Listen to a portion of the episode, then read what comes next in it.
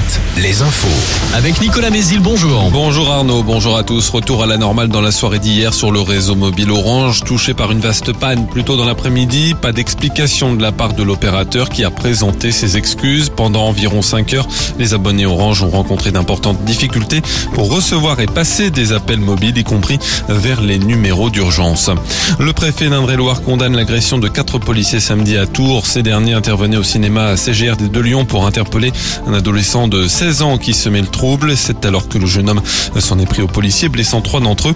L'adolescent qui a été hospitalisé en psychiatrie, il devait être entendu hier au commissariat. Des renforts de CRS et des drones vont être déployés dans la métropole de Nantes. Réponse à la série de fusillades que connaît, que connaît la cité des Ducs depuis trois semaines, faisant un mort et six blessés. Le préfet de Loire-Atlantique entend mener des opérations coup de poing contre les points de deal de drogue. Le préfet de Loire-Atlantique qui sera auditionné ce soir par la commission des lois du Sénat avec le sous-préfet de Saint-Nazaire. Audition qui fait suite à la démission du maire de Saint-Brévin après l'incendie criminel de son domicile en mars et les menaces dont il est la cible.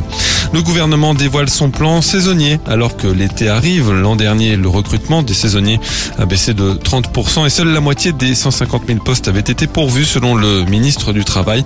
Pour remédier aux difficultés, plusieurs mesures, des formations pour permettre aux saisonniers d'évoluer, une fidélisation de leur contrat d'une année sur l'autre et une plateforme pour trouver un hébergement pendant la saison.